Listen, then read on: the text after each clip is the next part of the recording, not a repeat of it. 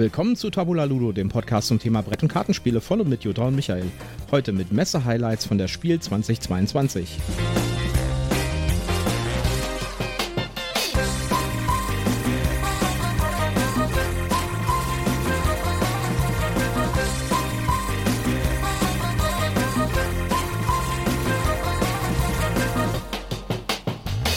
Willkommen zu Tabula Ludo, Ausgabe Nummer 29, quasi direkt von der Messe in Essen.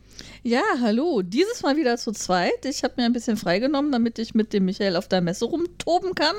Und äh, bin dementsprechend auch heute beim Podcast, Podcast wieder dabei. Ich hoffe, ihr habt mich nicht zu sehr vermisst. Obwohl eigentlich will ich, dass ihr mich total vermisst habt. Ja, wir waren gestern auf der Messe. Heute ist Samstag, wo wir das aufnehmen. Und äh, wir haben euch ja versprochen, dass wir heute noch eine Folge machen. Wir sind ziemlich erschöpft von gestern. Wir waren gestern, wir haben wirklich den absoluten Gewaltmarsch gemacht. Über den werden wir gleich nochmal reden.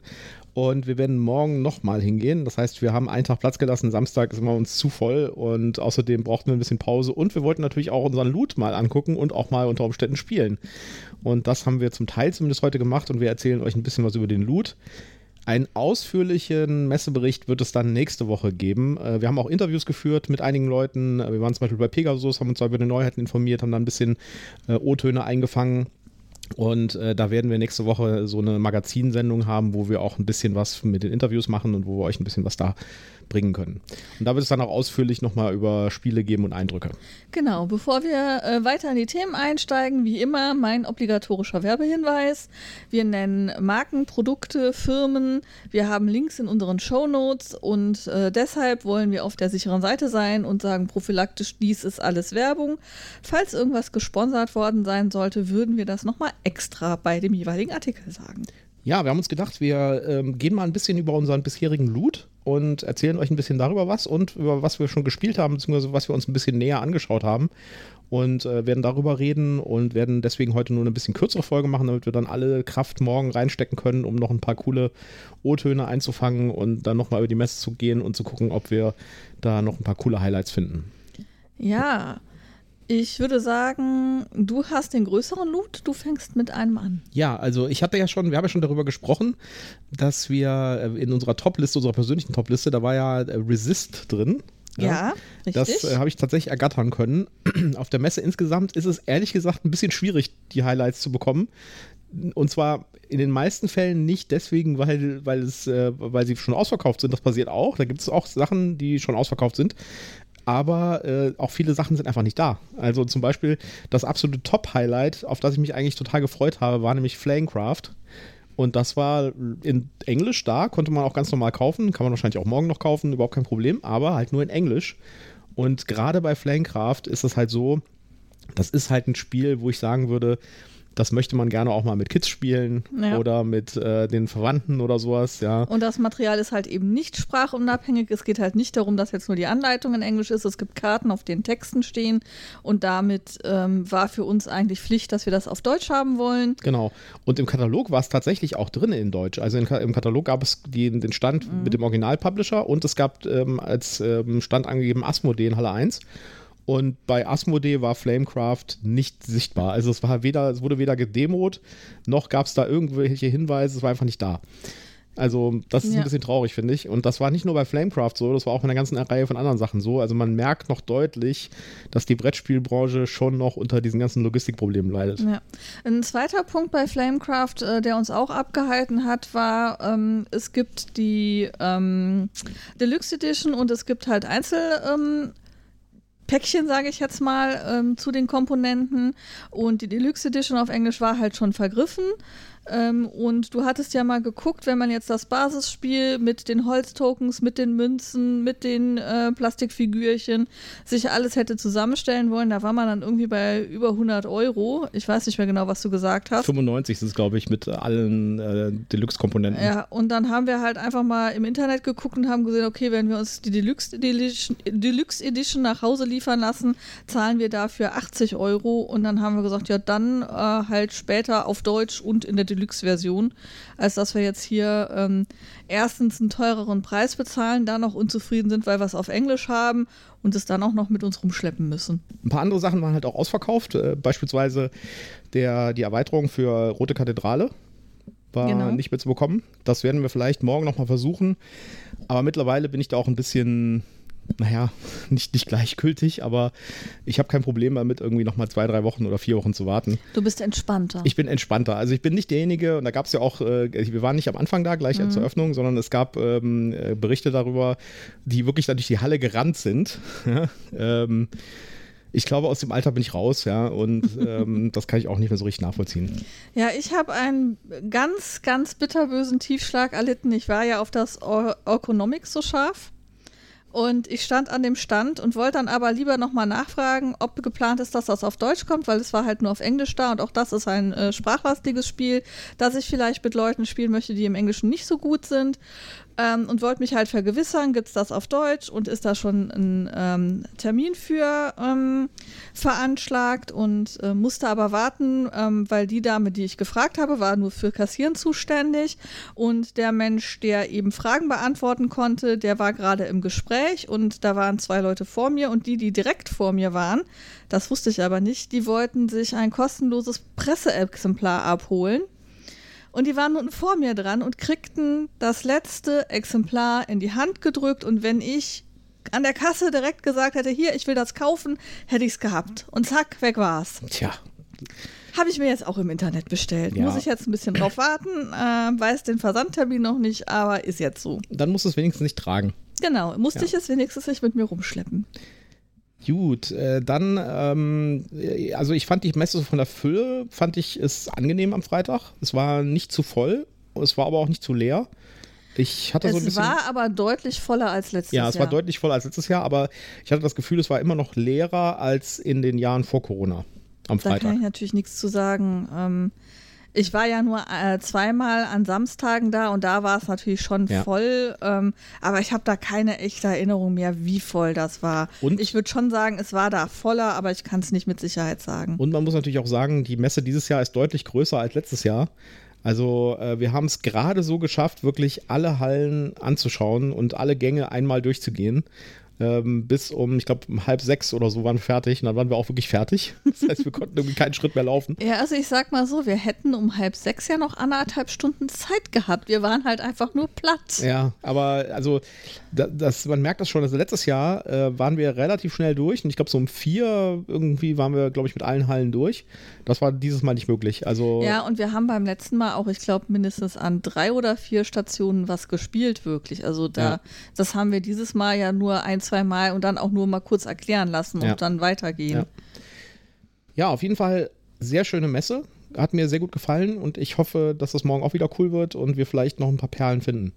Äh, Ich habe noch ein, ich habe noch so, also wenn jemand das noch hört und morgen noch hinfährt, habe ich noch einen Schnäppchentipp. Und zwar gibt es am Stand von Portal Games, das ist der Stand, jetzt muss ich kurz auf dem Telefon mal gucken, in der äh, wirklich guten Spiel-App. Das ist der Stand äh, 3O118 in Halle 3. Da gibt es Alien Artifacts. Das war das Highlight-Spiel von Portal vor zwei oder drei Jahren. Äh, mit den beiden Mini-Erweiterungen für insgesamt, glaube ich, unter 15 Euro. Okay. Und äh, ich äh, habe das hier, ich habe ich hab das, das, das Hauptspiel habe ich mir damals auf der Messe gehört, als es neu rauskam. Das ist ein wirklich tolles 4X-Spiel, was echt ein paar tolle Mechan Mechanismen hat und ein tolles Artwork auch. Also das kann man äh, völlig rein gewissens äh, empfehlen, wenn ihr so auf Sci-Fi 4X-Sachen steht. Holt euch das, das ist der absolute Schnäppchen, äh, das, das absolute Schnäppchen der Messe, finde ich. Also ich habe nichts gesehen, was irgendwie cooler war als das. Ja. Steht vorne direkt an der, äh, an der Kasse, an, an, dem, an, dem, an dem Bütchen, was sie da aufgebaut haben. Da sind so Stapel, ja. Und da sind auch so Körbe mit den, äh, mit den Erweiterungen. Ich habe mir jetzt nur die Erweiterungen geholt. Die, die konnte man auch einzeln kaufen für 2 Euro das Stück und das, ich glaube, das Grundspiel für 10 Euro. Also, das ist der absolute Knüller, ja. Also, wenn ihr da Interesse dran habt, holt euch das. Das werden wir vielleicht auch mal uns anschauen nochmal und vielleicht nochmal ein, eine Klassikerbewertung machen. ja. Irgendwann. Ja, gehen wir mal weiter beim Loot. Also ich habe mir Resist geholt. Das hat mir, äh, das war einfach zu bekommen. Also da musste man nicht irgendwie den Aufwand machen oder sowas. Das war wirklich problemlos. Äh, sieht cool aus. Die, die, Art- die Illustrationen sind toll. Das ist ein Einzelspielerspiel. Äh, Regeln habe ich mir noch nicht angeschaut. Kann ich noch nichts zu sagen. ja. Ja. Was war dein erster Loot? Ähm, mein allererster Loot ähm, war Tales on Fire Hm, von bei Heidelberg. Heidelberger. Genau. Ah, Nee, nee, Heidelberg. Heidelberg. Ähm, ist ein Kartenspiel. Ich gebe zu, ich bin ein bisschen Sammelopfer in dem Fall. Ich habe von denen ja schon Hungry Monkeys äh, letztens gekauft und ähm, habe auch schon mit dir äh, Spicy gespielt. Das ist ja auch von Sehr der Serie. Spiel, ja. Und ähm, Ich habe mir ja Sweet and Spicy dann geholt und habe dir mein genau. Spicy gegeben. Genau, das habe ich jetzt auch. Und ich habe mir jetzt letztens auch noch das Blaze geholt. Da fürchte ich, dass ich die Regel gar nicht so toll finde, aber die Karten sind einfach unglaublich schön. Und irgendwie auch hier Tales on Fire hat mich wieder mega angesprochen. Ich habe schon mal in die Regeln reingeblättert. Das ist wieder völlig anders vom Spielkonzept als die Spiele, die wir bisher haben ähm, von, von Heidelbeer. Insofern ähm, super das hier nicht einfach, ich sag mal, neues Kartendesign, aber gleiche Regeln, sondern wirklich auch ein neues Spielkonzept und wieder super schöne Karten. Ich bin total begeistert und das musste mit, auch wenn ich immer mal wieder denke, naja, für so ein einfaches Kartenblatt sind dann, ich weiß nicht, die 15 Euro oder was ich da jetzt bezahlt habe, schon nochmal ein, ein ganz schöner Batzen Geld. Ja, äh, was haben wir noch an Loot? Äh, ich habe, wir sind irgendwie über so einen Escape Room Stand gestolpert äh, aus Großbritannien und da gab es äh, solche Escape Room in the Box Spiele. Und die haben mich irgendwie direkt angesprochen. Also dich hat, lustigerweise gab es davon zwei Stück. Äh, ich, mich hat das eine angesprochen. Das hat so eine, da, da geht es irgendwie um U-Boote. Das heißt Danger in the Deep. Und ähm, hat irgendwas mit, äh, mit 80er Jahre U-Booten anscheinend zu tun. Hat ein ganz tolles, so ein Retro-Artwork-Cover. Sieht total cool aus. Und dich hat das andere angesprochen, nämlich Curse äh, in the Dark, was so ein Vampir-Thema hat anscheinend. Genau, also es war wirklich sehr faszinierend. Die waren so nebeneinander aufgebaut und wir steuerten so geradewegs auf den Stand zu. Du nach links, wo das eine stand, ich so ein bisschen nach rechts, wo das andere stand und wir so, ja, das sieht gut aus. Ich so, ja, nee, das sieht gut aus. Und dann haben wir sie einfach beide Da haben mitgenommen. wir einfach beide mitgenommen. Es gab dann nämlich auch noch ein bisschen Rabatt für, wenn man beide genommen hat. Und die waren auch jetzt nicht so teuer. Ich glaube, die haben 20 Euro das Stück gekostet. Ja, und wir haben dann noch erklärt bekommen, dass auf der Messe irgendwie so eine Spendenaktion damit verbunden ist. Ja, anscheinend wird das Geld davon gespendet. Insofern haben wir da auch noch was Gutes getan. Ja, super. Und die Sachen sehen wirklich gut aus. Also in äh, Danger in the Deep oder was in Colonel Dark, in, ich glaube in Danger in the Deep ist tatsächlich eine UV-Taschenlampe mit in der Box drin. Ja, cool. Also wirklich abgefahren, ja. Und äh, das sind jeweils äh, zweiteilige, wenn ich das richtig gesehen habe. Also ähm, das sind quasi zwei Escape Rooms in einem, die man nacheinander spielen kann und die irgendwie thematisch oder storymäßig auch verknüpft sind. Also bin ich sehr gespannt drauf. Das, der Inhalt der Box sieht auf jeden Fall richtig cool aus. Ja. Ja, während ich da so am Heidelbeer stand, Heidelbeer Games stand, stand, ähm, habe ich nicht nur Tales on the Fire gekauft, sondern ich war super dreist und habe dir Starship Captains vor der Nase weggeschnappt. Genau, das war unser, eins unserer weiteren Highlights, die wir unbedingt haben wollten. Äh, das äh, Dragon äh, Craft haben wir schon nicht bekommen. Das Flamecraft. Äh, Flamecraft, genau. sorry. Und ähm, ich sah das da und dachte, boah, komm, das schnapp ich mir jetzt. Und ich stand ja sowieso schon in der Kasse und habe dann schnell gesagt, das hätte ich gerne auch noch. Und dann hast du von hinten, hey, das wollte ich doch kaufen, gerufen. Tja, Pech gehabt, jetzt habe ich es gekauft. Ja, das haben wir jetzt tatsächlich heute auch schon gespielt. Da können wir ein bisschen was zu erzählen, das machen wir aber gleich. Ja, jedenfalls hast du gut die Augen offen gehalten gehabt und gesehen, da sind wir später dran vorbeigekommen, dass einer der Autoren oder der Autor, nämlich der ähm, Peter B. Hofgard, äh, eine Signierstunde hatte. Und dann habe ich schnell die Folie aufgepult und mir das auch noch signieren lassen. Es war tatsächlich so, du hast irgendwie bezahlt und äh, ich guckte dann so, äh, so ein bisschen rum, ja, und während du da irgendwie das äh, alles gemacht hast und dann äh, sah ich irgendwie so ein Schild da stehen, ja, ähm, heute Signierstunde ab äh, 15 Uhr, glaube ich, war das, ja, und ich dachte, Moment mal, 15 Uhr, das ist doch, wenn ich gucke mal auf die Uhr, das ist genau jetzt. Es war irgendwie 14.59 Uhr oder so und äh, genau in dem Moment kam auch äh, dann so ein Heidelbeer-Mitarbeiter oder ein äh, hier von dem Originalverlag, äh, ich glaube Check, Check Games Ja, Check Games. ähm, ähm, vorgelaufen und hat da irgendwie äh, dann äh, so ein Spiel hingestellt und einen Stift und so weiter. Und dann kam auch schon der Autor angelaufen und ich tippte dich dann so an, als wenn du fertig warst und sagte, willst du nicht gleich signieren lassen? Ja. Ja, und dann, ja. Ja, also es waren ganz viele äh, Spieledesigner zum Signieren da. Ich habe auch Randy Flynn gesehen. Ja, den hast du, den hast du sozusagen, äh, also im ersten Moment dachte ich so, wen hat sie denn da jetzt an Arbeitskollegen getroffen? Ja. Der kam gerade aus dem Pegasus-Stand, wir waren im Pegasus-Pressebereich und äh, wir kamen gerade so raus und so. Und dann äh, ist er so quasi an uns vorbeigelaufen und Jutta drehte sich so um und sagte so: Hey, Randy! Und ich so, sagte und, und sagte so, hey, und, und ich so, ja, das ist ein Arbeitskollege oder sowas, ja. Und dachte dann, da gehe ich jetzt mal ein Stück zurück und äh, lass mal die beiden und so, ja. Und dann äh, sagte Jutta plötzlich so, ja, äh, Cascadia ist super. Und ich dachte so, ah, äh, Moment. Ja, also ich sah den da an mir vorbeigehen. Also ich wusste, dass er da sein würde, auch zum Signieren und habe noch überlegt, ob ich meinen Cascadia mitnehme und habe gedacht, boah, nee, selbst wenn du jetzt nur den Karton mitnimmst, das ist irgendwie albern, äh, das mitzuschleppen, nur um da jetzt die Signatur zuzukriegen. Und dann lief der halt wirklich Schulter an Schulter an mir vorbei und ich sah den und ich wollte eigentlich nur dich darauf aufmerksam machen, boah, guck mal, da ist Randy Flynn. Und er hörte halt seinen Namen sagen und drehte sich um. Ich dachte, okay, das ist jetzt super unhöflich, den da einfach stehen zu lassen. Jetzt musst du ihn auch äh, zumindest Hallo sagen und ähm, äh, ihm sagen, dass du weißt, dass er Cascadia designt hat und dass ich das super cool finde, das Spiel. Und dann habe ich sogar Handshakes mit dem gemacht. Ich ja. fand's cool. Ja, war cool. Was auch lustig war übrigens, äh, ähm, wo du dir das Starship Captains unterschreiben lassen hast, ja, da direkt daneben ähm, haben es gleichzeitig angefangen, ähm, Min und Elvin zu signieren, nämlich die, das sind Designer von ähm, Lost Ruins of Arnak. Und äh, da war ich ein bisschen verblüfft, weil ich dachte, das wären beides asiatische Designer.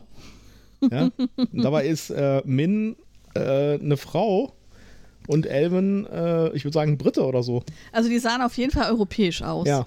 Also da war ich ein bisschen verblüfft, weil ich dachte so, ach, das sind die Designer von Anak. Ja, super. Ich, gut, ich habe mich natürlich jetzt auch noch nicht danach gegoogelt, das kriegt man mit Sicherheit raus, ja. Aber ich hatte immer so einen Eindruck, dass, irgendwie, das ist irgendwie so ein, so ein asiatisches Designer-Team oder sowas. Ja. ja. dann hast du ja ein Spiel, das ich eigentlich kaufen wollte, gekauft. Ja, da habe ich dann aus Rache, weil du das Starship Captains gekauft hast, habe ich das äh, Sabika gekauft. Und äh, das sah verdammt gut aus. Also ja, also wir haben das aufgebaut gesehen. Es ist ein Riesenspiel mit extrem vielen Komponenten. Da werden wir auch richtig Zeit brauchen, glaube ich, wieder, um uns in die Regeln reinzufräsen. Aber ja. es sieht einfach traumhaft schön aus. Das mussten wir haben. Also das können wir nicht bieten, euch das nächste Woche schon zu rezensieren. Da müssen wir ein bisschen Zeit einplanen. Äh, das hat unglaublich gute Bewertungen und sah unglaublich gut aus und hat einen tollen Eindruck gemacht, auch vom Material her. Und wir haben es auch direkt signieren lassen, weil der Autor war eine Stunde später nochmal im Stand. Äh, Jamon P. Milon, würde ich sagen. Ich, ja. äh, ich glaube, es sind Spanier. Und äh, da haben wir jetzt noch eine schöne Signatur mit einer kleinen Zeichnung auf dem Cover. Ja, also auf jeden Fall, ja, du hast in dem Moment, wo du es gekauft hast, war der auch direkt neben dran zum. Nee, nee, das war. Ja, doch, stimmt. Es war so ein paar ja, Minuten musstest du warten später, und dann hast du die, ja. die, Signatur bekommen. Das war auch super cool. Das hat mich auch sehr gefreut. Das muss ich noch abfotografieren. Ja. Was hast du noch an Loot? Ja, dann hatte ich gesehen, dass es von dem äh, Zweispielerspiel äh, Hanamikoi äh, eine Nachfolgeband gibt, nämlich Geishas Road. Und das wollte ich mir eigentlich erstmal angucken, aber dann war das gar nicht so teuer. Und ich dachte, okay, selbst wenn das jetzt nicht das Brüllerspiel wird, ähm, nimmst du einfach mal mit, dann hast du zumindest die Serie komplett. Dass du überhaupt noch geschafft hast, äh, die, äh, das Ding irgendwie zu sehen und zu kaufen, wundert mich eigentlich. Das war, das war der allerletzte Gang am Freitag. Ganz am Ende. Und wir wollten, also ich wollte eigentlich nur noch ins Auto. Ja? Und äh, du sagtest irgendwie, Nee, nee, hier auf dem Gang, aber hier genau auf diesem letzten Gang ist noch dieser Verlag mit äh, den Emperor S4. Spielen, genau, Emperor genau. S4. Das war die letzte Halle, wo auch die koreanischen Spiele drin vorgestellt wurden. Also ähm, dieses Jahr ist ja Korea irgendwie im Fokus. Naja, diesen, dieser große koreanische Stand ist immer da und die haben auch teilweise richtig coole Sachen. Die gehen immer so ein bisschen unter, finde ja. ich. Also da. Ähm, Weil es halt häufig auch mit der Sprache halt einfach schwierig ist. Ja. Ne? Ich weiß das, weil äh, als ich auf das Spiel ausgestellt habe, war nämlich unser Stand direkt gegenüber von denen. Mhm. Und wir haben alle Spiele ausprobiert bei denen. ja? Und da sind ein paar richtige Knaller dabei, finde ich. Die, die sind immer, die sehen irgendwie komisch aus, weil die meisten so komisch bunt sind. Ja? Aber äh, da sind tolle Sachen dabei, die die haben. Ja, also ähm, auf jeden Fall wusste ich, dass da in dem letzten Gang halt noch Emperor S4 ist. Und dass die, die eben hier dieses ähm, Hanamikoi und auch eben das Geishas Road haben. Und da musste ich hin und da habe ich dich da einfach vorbeigelotst. Wir mussten ja eh in die Richtung. Ob ja. wir dann den einen oder den anderen Gang gehen, war ja dann egal. Ja, und mein letzter Loot war dann beim Rausgehen, äh, so kurz vor dem, am Ende der Halle 3, am Ausgang. Da stehen immer noch so ein paar, zwei, drei so ähm, Händler, die Spiele verkaufen. Und da habe ich mir noch das äh, Pandemic Star Wars geholt. Richtig. Ja. Und ich muss sagen, ich habe mir die Anleitung jetzt schon mal durchgelesen. Das könnte richtig cool sein. Also, äh, ich bin da sehr gespannt auf das erste Spielen. Das ist quasi, da, da merkt, man merkt so ein bisschen, dass da Anleihen genommen wurden aus den anderen ähm, Pandemic-Varianten. Da gibt es so Elemente aus äh, Cthulhu und es gibt ein paar Elemente aus ähm, der Fall of Rome und natürlich ganz viel Pandemic selbst. Also das ist im Struktur immer noch ein Pandemic-Spiel. Aber es scheint mir deutlich variabler. Also zum Beispiel, man muss nicht einfach die fünf Seuchen bekämpfen oder Äquivalente zu den Seuchen, mhm. indem man so so viele Karten sammelt, sondern man, man, muss Missionen abschließen. Und die Missionen werden von einem Kartendeck gezogen. Das sind immer welche aktiv. Äh, das heißt aber auch, dass in jeder, ähm, in jedem Spiel die, äh, die Missionen unterschiedlich sind. Ja, oder ja. zumindest die Reihenfolge dann auf jeden genau. Fall auch mal. Und ich bin mal gespannt, auch jetzt kommt es ein bisschen auf die Karten an, ja, wie variabel sind die Missionen, also was muss man denn da machen in der Mission mhm. und so. Äh, dann kann man, äh, die Handkarten sind halt nicht nur Sammelkarten, mit denen man die Farben sammelt, sondern jede Handkarte kann dir auch weitere Aktionen geben, die du machen kannst mit deinen vier Aktionen in mhm. deiner Runde, ja. Also das kommt mir so ein bisschen vor wie so ein Pandemic, das deutlich dynamischer ist in verschiedenen Aspekten. Ja. Du, wo du mehr Aktionsmöglichkeiten hast und mehr äh, mehr Möglichkeiten, äh, das Spiel zu gewinnen und sowas. Das könnte, glaube ich, ziemlich cool sein. Also ich finde die Richtung, in der das, die das geht, ist auf jeden Fall schon mal echt vielversprechend. Äh, es gibt ein paar Sachen, die vielleicht Leute nicht so gut finden würden. Zum Beispiel, wenn man jetzt Seuchenwürfel entfernen will, also ich sag mal Seuchenwürfel, ja. Äh, mhm. Bei, äh, in dem Spiel hier sind es halt Druiden, ja, Druidenfigürchen. wenn man die entfernen will, geht man nicht einfach hin und, nimmt eine, und äh, gibt eine Aktion aus und entfernt dann eins, sondern man muss würfeln. Und es kann halt auch sein, dass es fehlschlägt und dass man halt keinen ah, entfernen darf. Okay. Ja. Also ist ein bisschen Zufall drin noch. Ja, und man muss natürlich sagen, es ist halt, also einerseits ist es ja immer die Furcht, andererseits ist es natürlich auch ein Punkt, wo man dann eben gucken muss, wie gut oder schlecht funktioniert das. Es ist halt Star Wars. Es, ist, es kommen die Figuren drin vor, es kommen äh, äh, die, ja, die, die Fähigkeiten drin vor, sage ich mal. Wenn man Star Wars jetzt gar nicht kennt oder sogar zu den Menschen gehört, die Star Wars einfach gar nicht mögen, ist das Spiel wahrscheinlich eher nichts für einen. Für jemanden, der da neutral gegenübersteht, weiß ich jetzt nicht, wie gut oder schlecht das Spiel dann funktioniert. Also ob die dann damit was anfangen können oder ob es dann, ich sag mal, verliert an ähm, der Begeisterung. Sehr ähnliches würde ich sagen über Starship Captains und damit kommen wir zu einem Franchise, das eigentlich besser ist als Star Wars, nämlich Star Trek. Ja, aber erst müssen wir noch unseren letzten Loot erwähnen. Haben wir noch einen letzten Loot? Ja, du hast da einen dicken D20-Würfel liegen. Oh, ja, stimmt einen richtig dicken D20, auf den ich ein bisschen neidisch bin, obwohl er nicht die Farbe hat, die ich haben möchte. Ich aber so einen großen wollte ich eigentlich auch haben, aber halt, ich hatte wieder was Spezielles im Kopf, nämlich einen Blau-Acryl und der ist mir vor der Nase weggeschnappt worden. Den habe ich nicht gekriegt.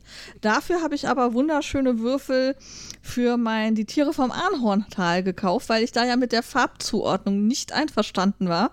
Insbesondere was das Rot für, äh, ich glaube, den Fuchs oder das Eichhörnchen, ich weiß nicht. Für eine der Figuren gibt es halt so ein dunkles dunkles Bordeaux-Rot und die haben aber einen tomatenroten Würfel dazu geordnet. Das gefiel mir nicht. Und da habe ich jetzt versucht, was Besseres zu finden. Ich war ein wenig enttäuscht, weil die Farbe, die ich eigentlich im Kopf hatte, gibt es offensichtlich nicht als Würfel, aber ich habe was gefunden, das mir besser gefallen hat. Und dann habe ich, weil das jetzt so kristallklare Würfel sind in Farbe, habe ich für jede der Figuren nochmal neue Würfel gekauft, damit das dann einheitlich aussieht. Ja, also ich habe auf jeden Fall jetzt einen W20, den ich äh, dem Spielleiter an den Kopf werfen kann. und der dann auch richtig wehtut. Ja, ja, also der Spielleiter muss dann vielleicht sogar ins Krankenhaus wegen Platzwunde am Schädel oder so. Ja, ähm, also für Rollenspieler gab es übrigens auch sehr viel zu sehen.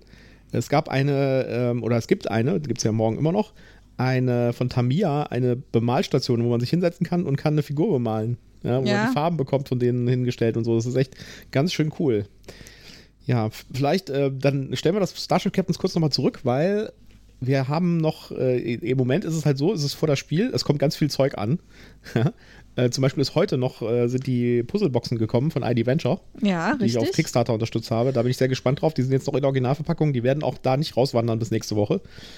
Äh, das ist ja ähm, cool. Dann ähm, habe ich noch ein paar Quellenbücher bekommen und so weiter. Und äh, das John Company ist angekommen.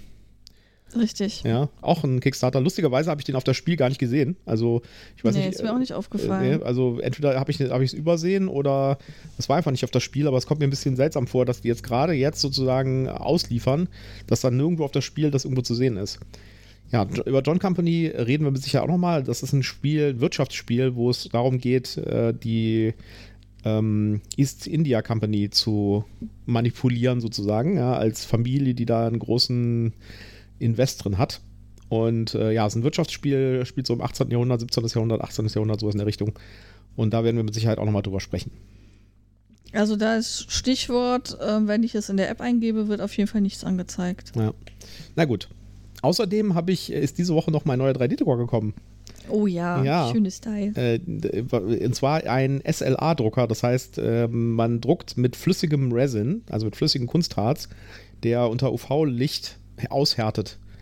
Und äh, man gießt quasi äh, Kunstharz in so, einen, äh, in, so einen, in so einen kleinen Container und dann äh, ist unten drunter so ein transparenter Boden und äh, darunter ist ein 4K LCD-Display. Und es wird quasi von dem Modell, was man drucken möchte, immer so ein Scheibchen angezeigt auf dem LCD-Display. Und von unten leuchtet dann so UV-Licht durch. Das heißt, es wird quasi belichtet. Und so zieht man quasi die fertige Figur so langsam nach oben von dem Druck, von der Druckplatte aus diesem flüssigen äh, Vorrat heraus. Und damit kann man im Unterschied zu den traditionellen 3D-Druckern, die man so kennt, dieses flüssige Plastik aus der Spitze rausdrücken, also sogenannte FDM-Drucker, äh, kann man damit unglaublich detaillierte äh, Figuren drucken. Und das ist auch geeignet, um Minis zu drucken, also Max oder Warhammer-Figuren oder D&D-Figuren. Das ist genau das, wofür ich das benutze. Ich drucke nämlich äh, D&D-Figuren. Jutta hat gerade hier eine in der Hand. Äh, und dazu gibt es noch ein wirklich tolles Online-Tool, nämlich äh, Titancraft. Jetzt muss ich mal kurz gucken, ob ich den Namen richtig habe. Äh, Titancraft, genau. Da kann man sich quasi seine, seine, seine, ähm, seine Minifigur zusammenklicken. Also man hat quasi so eine ganze Bibliothek an äh, Köpfen und Frisuren und wie man das in so einem äh, Computerrollenspiel sieht, äh, kennt, ja, und mit, mit äh, Waffen und allen möglichen äh, äh, Klamotten und Schwertern, alles Mögliche und kann dann auch die posieren und sowas, ja. Und kann sich quasi seine Figur in 3D zusammenklicken aus, aus dem ganzen Baukasten und dann als druckbare Datei runterladen, dann ausdrucken. Und Jutta hat jetzt hier eine, die habe ich jetzt mal in groß und in klein gedruckt, also klein für D&D in 1 Zoll Scale und einmal in 250 Prozent, was schon eine richtig große Figur Ja. ist. Und die sieht richtig cool aus. Die ist richtig cool geworden. Ähm, sehr detailreich. Also ich habe der äh, Druidin einen Zauberstab in die Hand gedrückt, der halt auch so eine kleine Symbolzeichnung auf dem äh, schmalen äh, Stiel hat. Und selbst die ist halt super rausgekommen und sie hat ein Schild auf dem Rücken, wo eben auch so eine ähm, Gravur drauf ist und auch die ist wirklich sehr schön rausgekommen. Also es ist wunderschön geworden. Also die, die Qualität, die aus so einem S, der, ähm, aus so einem Drucker rauskommt, ist schon relativ nah an fabrikgepressten Miniaturen. Also das ist Ja. unglaublich, was da rauskommt. Könnt ihr mal googeln, was man da, da gibt es sehr viele Beispiele von. Also das ist wirklich krass. Der Nachteil ist halt, dass es ein bisschen Wutzerei ist. Ja? Und es äh, hat eine gewisse Geruchsbelästigung, sage ich jetzt mal. Ja, also man muss halt mit dem äh, nicht gerade ungefährlichen flüssigen Resin hantieren. Dann müssen die Figuren äh, gewaschen werden mit Alkohol, wenn die aus dem Drucker kommen. Dann müssen die ausgehärtet werden unter UV-Licht.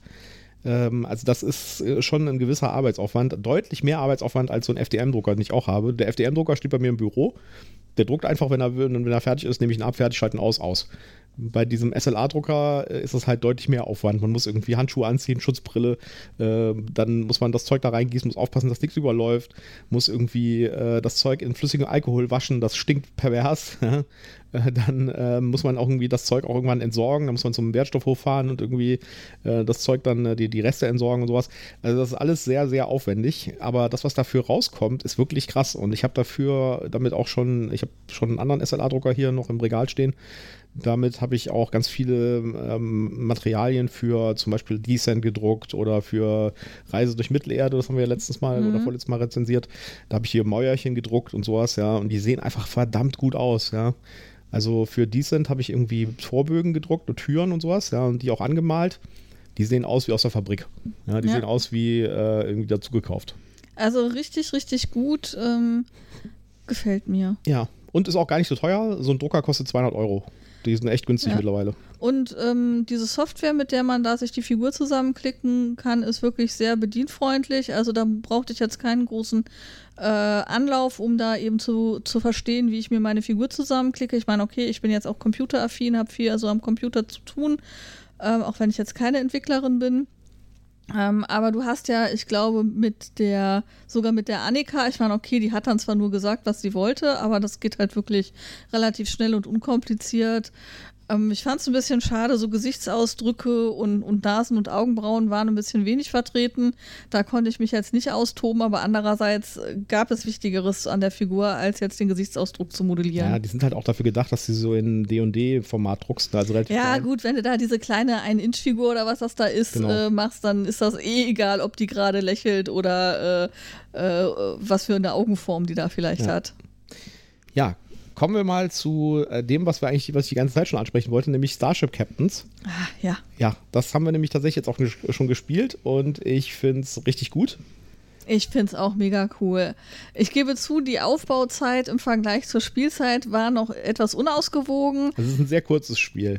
Aber das liegt, glaube ich, auch daran, dass ich halt, ja gut, ich bin heute platt. Ich habe die Anleitung nur bis zu, wie baue ich das Ding auf, einmal kurz durchgelesen und habe mich halt wirklich Schritt für Schritt durch die Anleitung gehangelt. Dachte, okay, da jetzt das und da jetzt das. Und deswegen hat es natürlich dann auch was länger gedauert. Ich denke, wenn man das drauf hat, ist man da auch. Und wenn man dann vor allen Dingen, wenn beide zusammen dann einfach agieren oder wenn man mit mehreren Spielern spielt, dann ist man da auch schneller am Start. So, ich glaube, man muss das Spiel bewerten unter zwei Aspekten. Ja? Also erstmal äh, als Spiel, als Brettspiel und ich glaube, man muss es nochmal als Brettspiel bewerten, wenn man Star Trek-Fan ist. Dieses Spiel ist, glaube ich, das, also äh, es ist äh, fast schon schamlos Star Trek. Ja? Äh, Also ganz viele Sachen sind mit ganz, ganz vielen Inside-Jokes und sowas versehen. Äh, Es gibt zum Beispiel äh, den Quadcorder im Ja, Gegensatz genau. zum Tricorder. Ja, Ja, und auch ganz viele andere Motive sind einfach ganz klar aus Star Trek übernommen, ohne das zu, direkt zu nehmen. Ja. Und das ist ziemlich clever gemacht. Also äh, man fühlt sich wie in einer Star Trek-Episode, beziehungsweise in, äh, in einem Star Trek-Universum, ohne dass es irgendwo tatsächlich gesagt wird. Also da muss ich schon sagen, muss ich ein bisschen den Hut ziehen, das haben sie Mhm. wirklich gut hingekriegt. Ja, vielleicht erstmal, was, worum geht's in dem Spiel? Jeder Spieler ist halt Kapitän eines Raumschiffes. Das verdammt nach der Enterprise aussieht. Das sieht rein optisch, sieht es nach der Enterprise aus und ich finde auch die ähm, Formelemente von der Enterprise sind sehr gut und sinnvoll in Funktionalität umgesetzt worden. Also du hast wirklich ähm, diese runde Form, die die Enterprise halt nun mal hat, ist auch da gegeben und ähm, die wird dann halt als Pausenbereich benutzt, während äh, der große Bereich, der normalerweise, ich sag mal, ähm, äh, die Brücke ist, äh, ist eben ähm, der Einsatzbereich und der, der Bereitschaftsraum, so nennen die das. Und ähm, das, das ist schon alles extrem schlau gemacht und, und es passt halt einfach auch. Es fühlt sich richtig an, das so zu bedienen. Ja.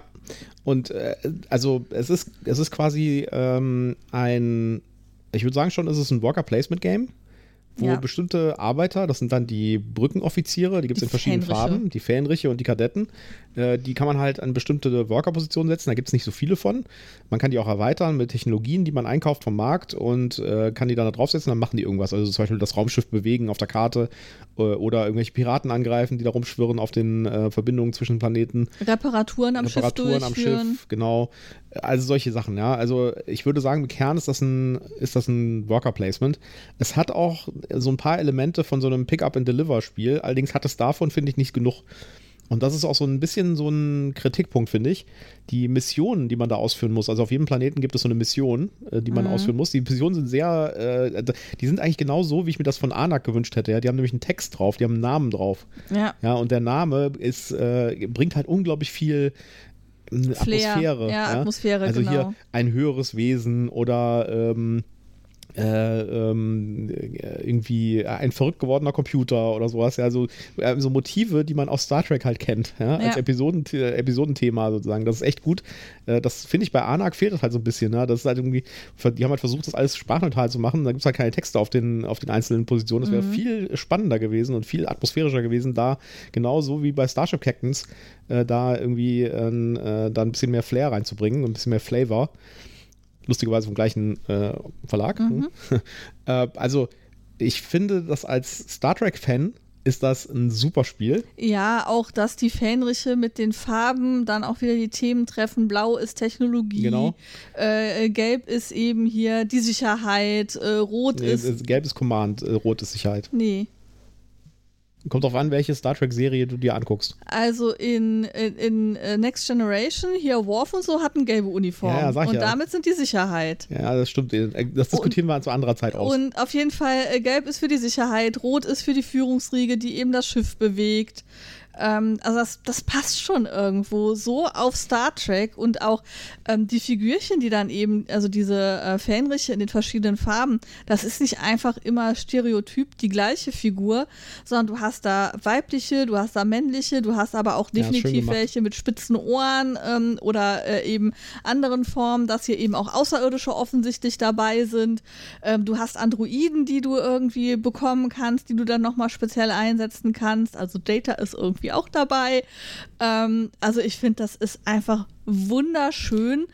Ähm, aus der Star Trek-Perspektive. Genau. Kleine Einschränkung sozusagen, wenn ich jetzt kein Star Trek-Fan wäre, weiß ich nicht genau, dann fände ich das Spiel, glaube ich, in, also nicht super perfekt, sage ich jetzt mal, ja. Also äh, die, die, bei dem Spiel macht halt extrem viel diese Atmosphäre aus und äh, das Artwork, das wirklich gut ist und so und dieses Gesamtpackage. Das Spiel selbst finde ich gar nicht so super spektakulär. Ja? Also äh, das ist immer noch solide, ja, muss man wirklich sagen. Also es ist ein solides Spiel.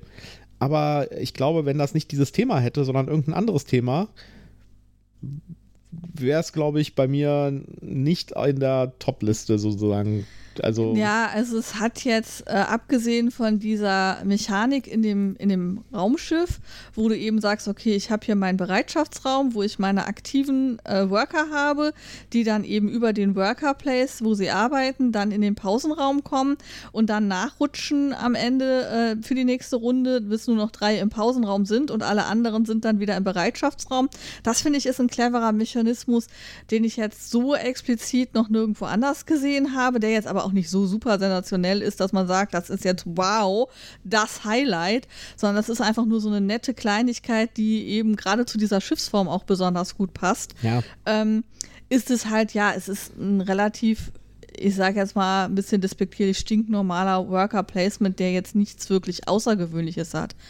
Ähm, ich persönlich fand es mit den vier Runden was kurz. Ich ja, hatte nach den vier Runden gerade so gedacht, boah, jetzt habe ich jetzt, jetzt kann ich hier endlich loslegen, jetzt habe ich hier endlich mal ein paar Arbeiter zusammen, jetzt kann es hier endlich her, jetzt geht's los und dann war es schon vorbei. Wobei ich nicht weiß, ähm, wenn wir jetzt mit vier Spielern gespielt hätten, wir haben es ja wieder nur zu zweit gespielt, dann hast du ja mehr, was passiert. Die Missionen tauschen häufiger durch. Du musst auch mehr darauf achten, wer ist jetzt gerade auf welchem Planet. Ja. Also und es gibt noch diese Fraktionsbearbeitung äh, da, ja, die dann vielleicht auch, auch noch mal mehr. Was ich auch sehr thematisch finde. Ja, was, was dann auch noch mal vielleicht mehr Rolle spielt, als es bis jetzt spielt. Äh, am Ende äh, des Spiels geht, geht es halt wieder darum, wer hat die meisten Punkte ähm, gesammelt. Punkte sammelt man eben über das Erfüllen von Missionen, ähm, über die Technologien, die man sich vielleicht angeschafft hat, über diese Fraktionsarbeit, die man gemacht hat und über das, was man so an Equipment gerade angesammelt hat. Ähm, das äh, ähm, hat, also für mich hat sich das schon sehr gut angefühlt, aber es ist natürlich genau deshalb so gut bei uns eingeschlagen, weil es halt Star Trek ist und wir sind halt beide mehr oder weniger Trekkie-Fans. Also, ja. ähm, also ich, äh, ich sag mal so, die Spielzeit fand ich ein bisschen seltsam.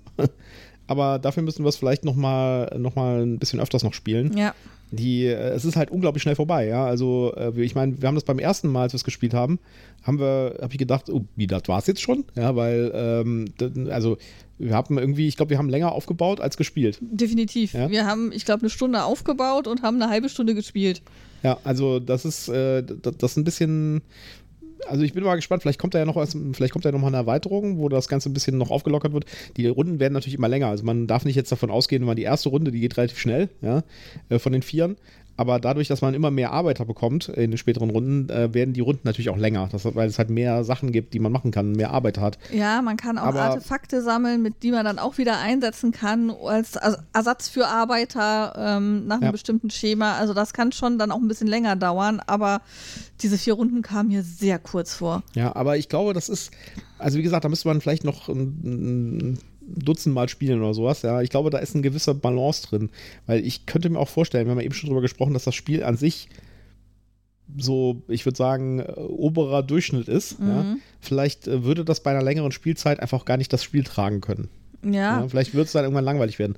Äh, und ich glaube, das ist halt so ein, und das, das Gefühl hatte ich halt auch, das ist so ein Quick Punch Spiel. Ja, ja? also ich glaube, es geht auch tatsächlich darum, hier schnell, knackig durchspielen, genau. ähm, nach Möglichkeit auch nicht allzu lange über seine Schritte nachdenken, genau. seine Leute Puff einzusetzen. Rein, Mission machen, ja. äh, Dudes einsetzen dafür und durchziehen. Und ja. ich glaube, wenn man das Spiel besser kennt, hat man dann auch noch mal mehr im Blick, welche Missionen geben einem viele Punkte, welche anderen Aktionen äh, führen einen dazu, dass man viele Punkte kriegt, dass man da halt eben noch ein, ähm, viel strategischer dann agiert, als wir, die wir jetzt in dem allerersten Spiel erstmal überhaupt gucken mussten, was kann ich denn überhaupt tun mit meinen Workern und ja. ähm, was für Optionen bieten sich hier und auch noch sehr am Lesen waren, was für einen Effekt gibt mir diese Technologie und wie kann ich die einsetzen und was macht äh, die hier Nützliches.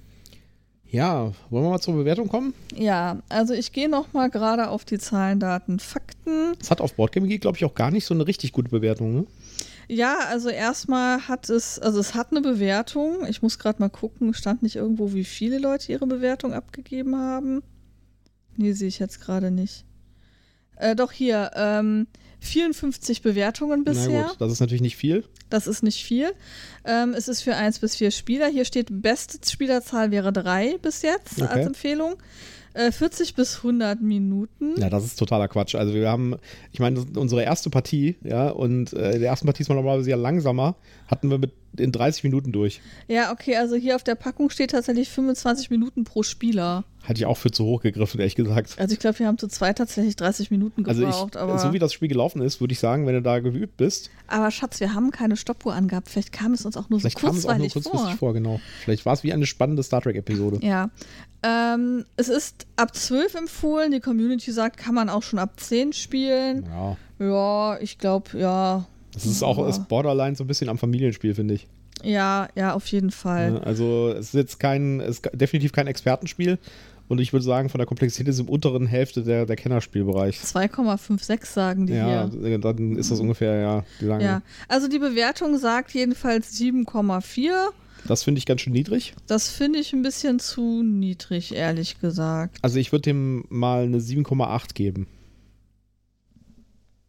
Ja. Ja, eine 7,8. Da bin ich eigentlich auch so 7,8. Ja, also äh, eine zweifach bestätigte 7,8 würden wir dem geben. Genau. Und wenn ihr Star Trek-Fan seid, und ich weiß, als Star Trek-Fan ist man mit Brettspielen nicht so gut gelitten, weil da gibt es nicht so viele. Und es gibt nur, äh, und die, die es gibt, sind entweder saumäßig komplex oder saumäßig scheiße. Dann ist das äh, eine gute Alternative. Also, wenn ihr dem sehr ausgetrockneten Markt der Star Trek-Spiele irgendwie was Gutes tun wollt, dann besorgt euch Starship Captains, damit habt ihr viel Spaß. Man merkt ja. auch, dass der Typ, der das designt hat, wirklich ein Star Trek-Fan ist. Ja, das war übrigens auch sehr lustig, als ich das habe signieren lassen, hat er uns also hat er mich gefragt, ob wir es Probe gespielt hätten. Und ich so, nee, aber wir vertrauen in dich. Wir haben ja. Vertrauen in dich. Ja. Und das fand er super süß. Ja. Ja, ist auf jeden Fall ein schönes Spiel. Ja, absolut. Werden wir, denke ich, auf jeden Fall nochmal auf den Tisch bekommen. Und ja. ähm, also ich finde, wir sollten auf jeden Fall mal die Drei-Spieler- und die Vier-Spieler-Variante austesten, was das mit dem Spiel macht weil ich glaube, dass das schon nochmal einen Effekt hat. Ja. Wer übrigens äh, auf die, so eine, so eine äh, Space-Geschichte steht, äh, gibt es vom selben Verlag auch noch Space Alert.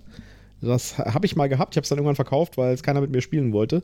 Äh, das ist quasi so eine Art Echtzeit-Variante davon. Und äh, Space Alert und Starship Captains haben eins gemein, nämlich eine sehr schön geschriebene Anleitung. Die Anleitung hat nämlich so ein bisschen Story drin. Ja, und da gibt es auch äh, Logbucheinträge vom Captain. Genau. Sehr und schön. Alles sehr ein bisschen so ein bisschen selbstironisch gemacht und auch ein bisschen die Star Trek-Sachen auf den Schippe nehmen. Das ist echt schön gemacht. Bei Space Alert war das auch so. Also es war so ein Echtzeitspiel, wo man gegen mhm. Aliens kämpfen musste und dann so äh, Energie im Raumschiff verschieben musste und stimmt, sowas. Wir haben diesmal gar nicht den, den Claimer-Text vorgelesen. Ja, aber nicht, stimmt. Und äh, der, äh, das Space Alert ähm, begann, glaube ich, das Handbuch mit ähm, äh, sehr geehrte Damen und Herren, wir sind hier zusammengekommen, um äh, sechs äh, ähm, verglühte Astronauten zu ehren. Oh, nee, falsch, falscher Skript. Willkommen zum beschleunigten Trainingsprogramm für Raumkadetten. und äh, das war auch, also, wenn ihr da irgendwie Interesse dran habt, an so einem richtig actionreichen, schon deutlich komplexen Echtzeitstrategiespiel, Echtzeitspiel ähm, in so einer Art, äh, dann Space Alert. Das gab es übrigens am selben Stand auch zu kaufen. Ja. Habe ich nicht drauf geachtet, weil mir das nicht sagte, das Space Alert. Ja, ist aber auch kein Spiel für jeden Mann, weil das ist wirklich, da brüllt man sich gegenseitig an. Ich habe das äh, so zwei, dreimal gespielt mit Kollegen Und äh, das war auf jeden Fall nichts, was man spielen sollte, wenn man irgendwie schlafende Kinder nebenan hat. Ja, ich möchte auf jeden Fall diesen Text hier noch nachliefern, weil der ist wirklich witzig geschrieben. Dann mach das. Glückwunsch zur Beförderung, Captains. Nie war es aufregender, zu den Sternen zu fliegen. Vielleicht sind eure Raumschiffe ein bisschen zu alt und eure Besatzung ein bisschen zu neu. Doch es gibt eine Menge zu erreichen und wenn ihr es nicht schafft, wird es ein anderer Starship-Captain tun. Also bringt eure Raumschiffe in Ordnung, bildet eure Besatzung aus und schickt sie auf wichtige Missionen, um zu beweisen, wer das beste Schiff der Flotte hat. Das klingt doch richtig cool, oder? Das klingt richtig cool, ja. Okay, gut. Dann ähm, werden wir mal heute früh ins Bett gehen, weil wir morgen ganz früh raus müssen. Ja, wir wollen morgen nochmal auf die Messe. Um dann nochmal auf die Messe zu gehen und vielleicht noch ein paar Highlights mitzubringen und vielleicht auch noch ein paar Interviews zu führen. Und äh, das alles wird es dann nächste Woche in einer noch etwas ausführlicheren Version geben, wo wir dann auch auf die Sachen eingehen werden, die wir da gekauft haben, nochmal ein bisschen genauer. Um die, die wir dann noch gekauft und haben. Und die Sachen, die wir auch gesehen haben. Wir haben nämlich auch einiges ja. gesehen an Spielen und Highlights und werden euch da nächste Woche noch ein bisschen Infos zu liefern. Genau. Alles klar. Bis dahin habt eine schöne Zeit und tschüss, tschüss. macht's gut.